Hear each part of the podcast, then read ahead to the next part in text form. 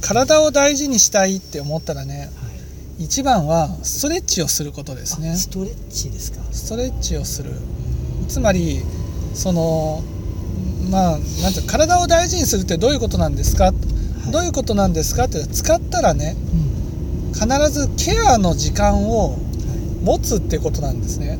い。ケアの時間そう私たちは使ったら使いっぱなし、うん。寝れば治ると。うん。こういうふうに思ってる。はだけど実際は、ね、寝てもね疲れが溜まっていくだけでいその体を大事にはできてないんです。だからその体を使った分ね一日生きた分だけうん。ちゃんと時間をとってうん。その体をこうほぐす、ほぐす。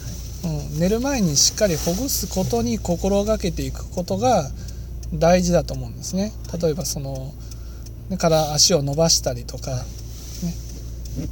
その体をほぐしたりとかストレッチをしたりとかそうやってその体をその元明日もねはい。元そのいちゃんとこう動くように元に戻していくっていうことが大事なことになるんですね。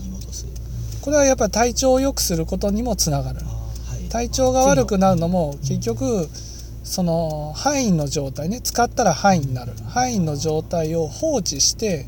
寝れば治ると思ってあね過ごしてる。で最後まで欲に流れてると。ーそういうことから体調が悪くなっている。うん。でも実際はその、ね、寝たからといって体調が元に戻るのは若いうちだけで。うん。ならないんですよ。戻らない年を取るとそれはどうしてかっていうとね はい。その若いうちはうんその細胞が新陳代謝してね、はい。古い細胞が死んで新しい細胞に移ってるんです。はい。だから新しい細胞に変わってるからね。うん。だから細胞自体に無理をかけてもその細胞が死んでるからだからその明日になったら元気になるんですよ。うん。ところがその年を取っていくとね同じ細胞で生きていかなくちゃいけなくなるわけです。そうするとその細胞が傷ついたら傷ついた状態で生きていかなくちゃいけない。こうなるわけです。それが積み重なって体調が優れないっていうことになるわけですね。